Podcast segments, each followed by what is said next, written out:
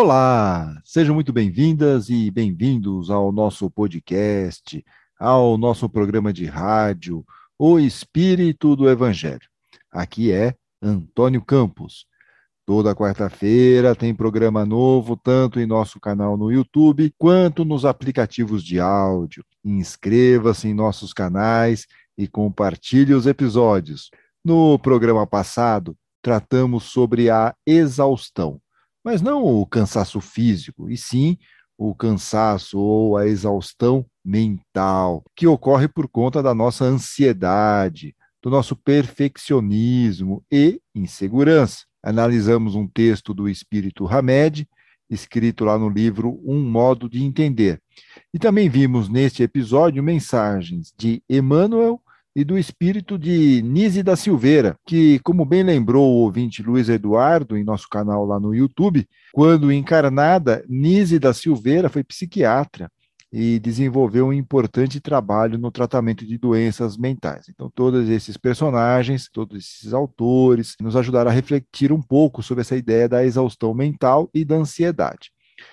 E a nossa também querida ouvinte Sandra Rodrigues escreveu lá no YouTube sobre o, essa questão aqui da exaustão e da ansiedade, e ela disse o seguinte: que tudo na vida tem um propósito, um aprendizado, e que vamos aprendendo a viver melhor por meio dos estudos lá na doutrina espírita, ou aos trancos e barrancos.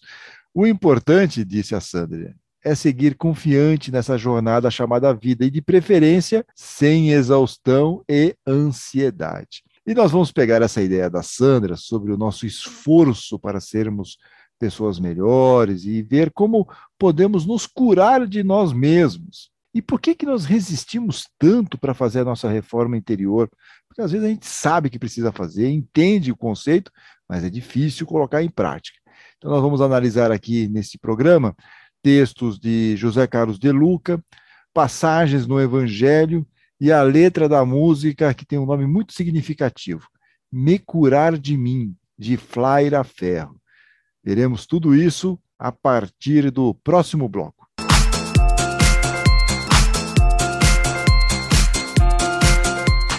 Bem, lá no Evangelho de Mateus, no capítulo 23, versículos de 25 a 28, Jesus apresenta um ensinamento muito interessante, simbólico e bem didático como aliás era uma de suas principais características aqui, sobre a, a questão de, de uma reforma interior, mas do jeito dele, da forma dele, ele falando e fazendo aqui uma crítica muito pesada aos fariseus, aos doutores da lei, à classe sacerdotal da época dele. Então diz lá em Mateus capítulo 23, versículo 25: Ai de vocês, mestres da lei e fariseus, hipócritas, vocês limpam o exterior do copo e do prato, mas por dentro estão cheios de ganância e cobiça.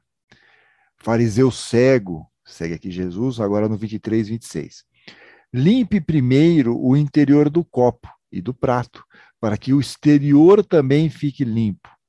E no versículo 27, Jesus segue aqui. Ai de vocês, mestres da lei e fariseus hipócritas. Vocês são como sepulcros caiados, ou túmulos, né? Caiados, bonitos por fora, mas por dentro estão cheios de ossos e de todo tipo de imundície. Assim são vocês. Por fora parecem justos ao povo, mas por dentro estão cheios de hipocrisia e maldade. Termina aqui essa, esse pensamento. Jesus lá em Mateus capítulo 23, e esse aqui especificamente é o versículo 28. Então fica bem claro que Jesus está criticando a classe religiosa de sua época, que estava mais preocupada com as aparências, com os rituais, mas não estava muito interessada aqui com a questão de uma mudança interior e persistiam na falsidade e na maldade. Por isso que Jesus diz, e eu gosto muito dessa frase, Limpe primeiro o copo e o prato por dentro, para que fiquem limpos também por fora. Portanto, ele está nos mostrando a importância de cuidarmos dos nossos sentimentos negativos, das nossas imperfeições morais. Em suma, fazer a reforma íntima. Porque se cuidarmos disso, o nosso exterior estará limpo. Ou seja, não vamos aparentar ser uma boa pessoa, porque seremos efetivamente uma boa pessoa. Ou pelo menos, gente, estaremos aí no bom caminho da transformação moral, porque é todo um processo, mas o importante é estarmos nesse processo, estarmos nesse percurso, nessa jornada. Então temos que limpar primeiro o copo e o prato por dentro, para que fiquemos limpos também por fora, do lado exterior nosso. E como é que nós podemos fazer essa limpeza interior? Vocês devem estar aí se perguntando. Na carta aos Efésios, o apóstolo Paulo, pelo menos é, essa carta é atribuída a Paulo, há uma certa divergência entre os historiadores, mas isso para nós, nesse momento, não nos interessa. O que interessa é que lá na carta aos Efésios, o apóstolo Paulo nos dá algumas dicas interessantes. Ele diz o seguinte, lá no capítulo 4, versículo 22. Quanto à antiga maneira de viver, vocês foram ensinados a despir-se do velho homem que se corrompe por desejos enganosos. Então, aqui é o lado material, esse mundo das aparências. É, isso é o velho homem, é o antigo homem. Nós temos que sair disso, sair dessa situação. Então, aí no 4:23 ele fala o seguinte: é preciso que o coração e a mente de vocês sejam completamente renovados, diz aqui Paulo, no capítulo 4 da carta aos Efésios, versículo 23. E ele conclui no 24: Vistam-se do novo homem, criado para ser semelhante a Deus em justiça e em santidade, provenientes da verdade. Portanto, nós temos que deixar de lado os velhos hábitos do nosso comportamento negativo. E para acontecer isso, precisamos que o nosso coração e a nossa mente sejam completamente renovados. Precisamos criar um novo homem, uma nova mulher, a partir desta renovação, um novo espírito.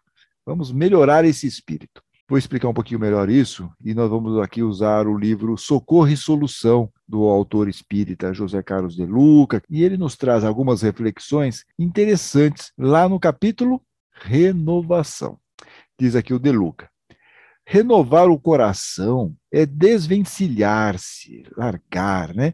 Os sentimentos negativos como mágoa, ódio, culpa, revolta, inveja, orgulho, sensação de inferioridade, os quais embaraçam a nossa vida. Olha que frase bacana do De Luca, né? Então é isso que nós temos que renovar, nós temos que renovar o coração. É nós afastarmos desses sentimentos negativos que ele elencou aqui, né? Mágoa, ódio, culpa, revolta, inveja, orgulho, sensação de inferioridade, enfim, é inúmeros, né? Ele deu alguns exemplos aqui. Ou, como diria Jesus, aproveitando e pegando carona nesse pensamento do De Luca, são esses sentimentos que sujam o nosso copo e o nosso prato. Por isso, precisamos limpá-los por dentro. É o que De Luca diz. Somente a renovação mental e emocional nos livra daquilo que já se tornou velho e imprestável para nós e que hoje atravanca, né? é um obstáculo para o nosso progresso. Segue aqui o De Luca. Renovar a mente é jogar fora os pensamentos negativos que insistimos, insistimos em guardar, substituindo-os por ideias positivas que provoquem o nosso bem-estar, conclui aqui o autor do livro Socorro e Solução, José Carlos de Luca. E assim, gente, nós vamos aos poucos tirando de nós aquela roupinha com hábitos velhos, como diz aqui Paulo, né? aqueles hábitos negativos, e vamos vestir uma roupinha nova, com hábitos melhores e mais adequados à nossa elevação espiritual. Eu tenho certeza que todos nós sabemos disso, né? Sabemos que nós precisamos ir nesta direção, temos que seguir neste caminho dessa ideia da renovação. Mas por que, que nós resistimos tanto? É, nós dificultamos essa reforma interior. Por quê? Por que acontece isso? Respostas, ou pelo menos sugestões de respostas, nós vamos analisar e pensar um pouquinho a partir do próximo bloco.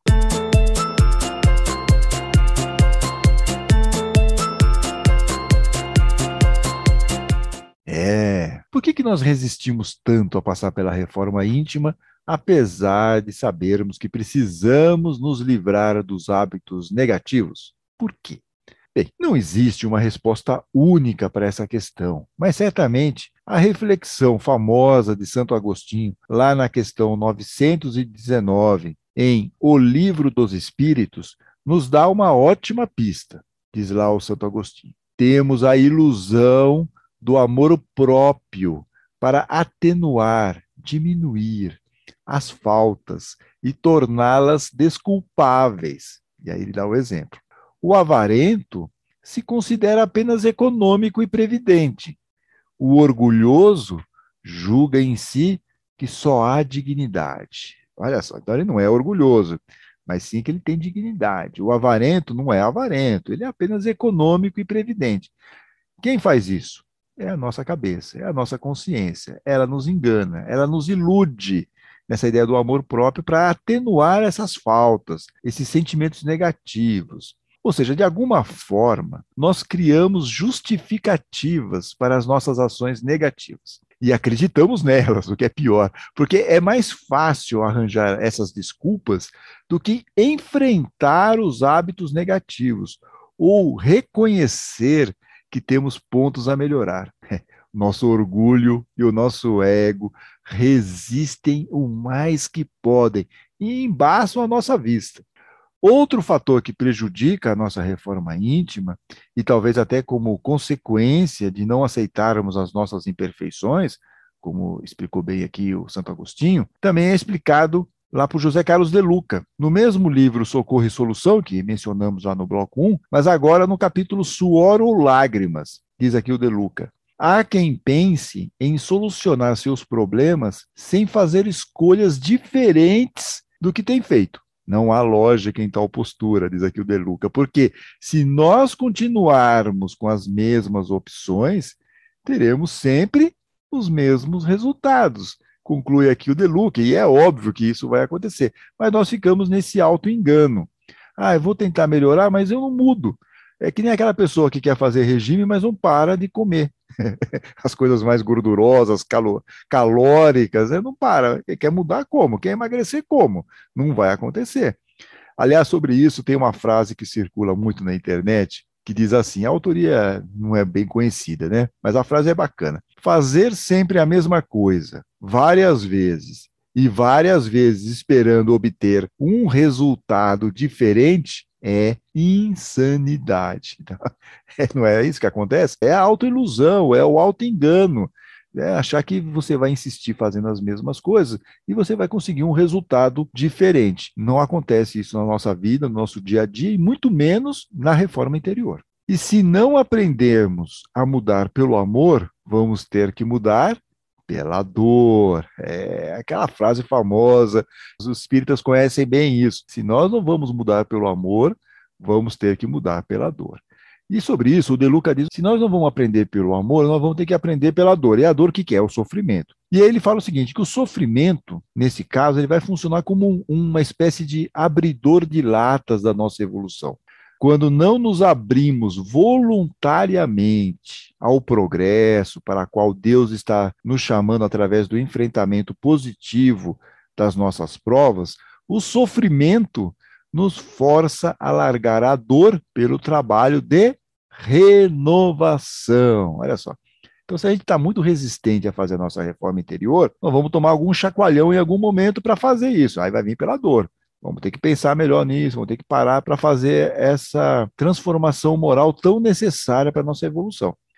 E aí, segundo De Luca, os sintomas dessa mudança de pensamento chegam a partir de algumas frases do tipo: Eu não aguento mais essa situação. Eu preciso arrumar uma solução. Outra aqui, outra frase. Eu preciso aprender a me controlar, senão. Eu preciso ter mais paciência antes que alguma coisa ruim aconteça. São frases aleatórias, mas que mostram aqui a ideia. Nós começamos então a perceber que tem alguma coisa errada com o nosso comportamento. E que se nós não mexermos nisso, nessa coisa negativa do nosso comportamento, vai dar problema. Né? Já deve estar dando problema e vai dar um problema ainda pior. Portanto, a evolução e a nossa renovação acabam sendo uma certeza. A maneira como nós vamos evoluir, essa maneira é que faz a diferença. Pode ser pelo amor ou pela dor, ou como diz De Luca, pelo suor ou pelas lágrimas. A opção de quem que é, gente? Nossa. O De Luca, lá no capítulo Renovação, que nós mencionamos no bloco anterior, ele diz o seguinte: olha, vamos orar e contar com a ajuda de Deus, claro. O plano espiritual está sempre nos dando sustentação, coragem, força, firmeza para nós irmos aí na direção do bom caminho. Mas, diz o De Luca, a solução exige, olha a frase que ele vai fazer agora aqui, exige empunharmos a vassoura para varrer vigorosamente todos os sentimentos negativos que estão em nossa vida. Olha, então, dá para a gente terceirizar essa limpeza interior? Não. Quem tem que empunhar essa vassoura? Nós. Nós é que vamos ter que fazer essa limpeza. E não é uma limpezinha assim, é fofinha, só por cima, só por onde o bispo passa, como costumavam dizer aí antigamente. Não. É, tem que varrer vigorosamente os sentimentos negativos, vão varrer na nossa vida. Precisamos fazer isso. Mas a vassoura, a iniciativa é nossa. O plano espiritual vai agir, vai nos ajudar a nos dar essa coragem, essa sustentação, essa força para seguirmos, porque não é fácil fazer a reforma interior. E nós vamos ver aqui, na sequência, que tem uma letra de uma música que descreve bem esse trabalho de limpeza interior e as suas dificuldades. Sim, tem muita dificuldade, tem muito obstáculo, e nós vamos ter que ir passo a passo engatinhando nesse processo de melhoria interior. E a música tem o título Me Curar de Mim, que na verdade é a reforma interior. O que, que é isso? Né? O que, que é a reforma interior? É você se curar de você mesmo, dos seus defeitos, das suas imperfeições morais, é você se transformar. Então, esse é o nome da música, Me Curar de Mim, da artista pernambucana Flaira Ferro. E é uma música que foi lançada em 2015 e de vez em quando ela reaparece. Primeiro foi pelo Reinaldo Giannichini, que deu um primeiro sucesso para essa música. E parece que mais recentemente foi uma participante aí do Big Brother, a Juliette, que acabou mencionando essa música e de novo ela voltou a ser muito conhecida. E nós vamos analisar alguns versos dessa canção, até para vocês verem como ela vai descrevendo passo a passo todo o processo de reforma interior. Né? É uma descrição precisa exata dessa ideia da transformação moral. Então, diz aqui a Flaira Ferro, uma letra autobiográfica, o que é mais impactante ainda, porque ela está se colocando publicamente em relação a, a essas imperfeições morais dela. Então, ela diz o seguinte: Sou a maldade em crise, tendo que reconhecer as fraquezas de um lado que nem todo mundo vê. Então, primeiro, a maldade em crise. Então, aqueles sentimentos negativos dela, aquele momento que ela começa a parar, pensa que nós vimos aqui agora há pouco naquelas frases do Deluca, olha, eu preciso melhorar isso, porque senão. Então, é a maldade em crise. E ela tem o quê? Que reconhecer as fraquezas de um lado que nem todo mundo vê. E se nós formos lá naquela frase de Jesus, são os famosos túmulos caiados. Por fora parece tudo muito bonitinho, mas por dentro. É, então. Aí segue aqui a Flaira Ferro, olha só o que ela vai falar e como vai bater com o que o Deluca estava falando. Fiz em mim uma faxina, olha aqui, fiz em mim uma faxina. Ela pegou a vassoura e encontrei no meu umbigo o meu próprio inimigo, que adoece na rotina. Então, ela fez aquele exame, a autoconsciência, uma autoavaliação, e descobriu dentro dela, que ela coloca aqui metaforicamente, que é o umbigo, o próprio inimigo. Então, está dentro dela aquelas dificuldades que ela precisa fazer a faxina. Vem o refrão da música, dá nome à música, eu quero me curar de mim, quero me curar de mim. O ser humano é esquisito, a armadilha de si mesmo. Olha só, né? né? A armadilha de si mesmo, olha que o Santo Agostinho coloca lá para nós na 919. Nós mesmos ficamos criando as nossas arapucas mentais para não ver o óbvio, não ver, não reconhecer nossas imperfeições que nós podemos melhorar. Mas mais ainda, além dessa questão aqui do Santo Agostinho, que o ser humano é esquisito, a armadilha de si mesmo, diz aqui a Flaira Ferro, fala de amor bonito, e aponta o erro alheio. Então, ainda, ainda assim, nós temos essa questão. Gostamos de aparentar sermos pessoas perfeitas, gostamos de apontar o dedo, falar de amor bonito e aponta o erro alheio. Vou pequena e pianinho. Então, agora ela se coloca, opa, processo de humildade. É, vou quietinha, humilde, reconhecendo que temos uns probleminhas aqui para serem resolvidos. Vou pequeno e pianinho fazer as minhas orações. Ou seja, ela vai pedir ajuda lá do plano espiritual, do mentor, para que dê sustentação, coragem, firmeza aí para ela poder seguir nesse processo de melhoria. Segue aquela na canção. Eu me rendo da vaidade que destrói as relações. Então, a primeira coisa que ela vê é que ela tem a questão da vaidade. Para ela, esse é o principal ponto que ela precisa melhorar. Eu me rendo da vaidade que destrói as relações. Mas esse aqui é, o, é a ponta do iceberg, porque na sequência nós vamos ouvi-la cantando, ela vai entender que ela vai precisar se, se esvaziar de todos os outros sentimentos negativos. Ela tem que entender tudo o que está acontecendo dentro dela. E é uma autocrítica muito forte. Então vamos aqui ouvir na voz da Flaira Ferro um trecho da música. Para me encher do que importa, preciso me esvaziar, minhas feras encarar, me reconhecer hipócrita Sou mentirosa, vaidosa e invejosa.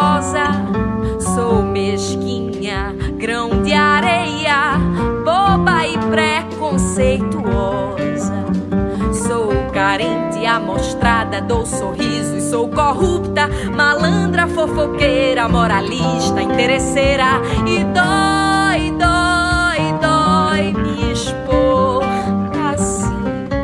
Ah, claro que dói, né? Se você se olhar no espelho e se enxergar do jeito que ela coloca aqui na letra, dói. Dói despir-se assim também, como ela diz, Puxa, ela fala que ela é má, que ela é mentirosa, que ela é vaidosa, invejosa, é mesquinha, é malandra, fofoqueira, moralista, interesseira. Ela vai se colocando abertamente. Por quê? Porque ela entende que ela precisa se esvaziar desses sentimentos negativos e se encher do que importa, que são os hábitos novos, hábitos mais elevados, deixar aquela roupa velha para trás, é, colocar uma roupinha nova, uma roupinha agora mais adequada à evolução espiritual. Mas para isso ela precisa encarar aquelas feras, esses defeitos, essas imperfeições imperfeições morais e se reconhecer hipócrita, como Jesus colocava lá para os fariseus. Se enxerguem, vocês são hipócritas. Vocês falam uma coisa, mas por dentro vocês estão totalmente fora da linha da bondade, do amor ao próximo e tudo mais. Então, veja como é importante isso, como ela faz essa, essa questão da autoanálise e como essa autoanálise, esse autoconhecimento é algo que machuca. Por isso que ela fala: dói, dói, dói. Dói me expor assim. Porém, e ela finaliza aqui a música, ela fala o seguinte: se eu não tiver coragem para enfrentar os meus defeitos, de que forma, de que jeito eu vou me curar de mim? Olha que fantástico isso. Então, se ela não tiver coragem para enfrentar esses defeitos, como que ela vai conseguir cuidar disso? Como é que ela vai conseguir melhorar como pessoa, como ser humano? Se ela não pegar a vassoura, como diz o Deluca, empunhar e varrer vigorosamente esses sentimentos negativos, quem que vai fazer isso? É, somos nós, cada um de nós é que tem que empunhar essa vassoura, mas para isso nós precisamos ter coragem para enfrentar esses defeitos, porque não tem jeito, não tem outra forma para nós conseguirmos curar de nós mesmos. Portanto, que nós tenhamos essa coragem para enfrentar os nossos defeitos, as nossas imperfeições morais, teremos essa coragem para fazer a nossa renovação no coração e na mente para podermos nos curar de nós mesmos. Bom, fica aqui o convite. Se gostaram desse programa, por favor, não esqueçam de curti-lo, de compartilhá-lo. Reforço muito aqui para vocês seguirem os nossos canais aí, tanto lá no YouTube quanto nos tocadores de áudio. Assim vocês sempre vão estar atualizados das novidades. E na semana que vem, na próxima quarta-feira, teremos episódio novo, hein? Até lá. Fiquem bem, fiquem com Deus.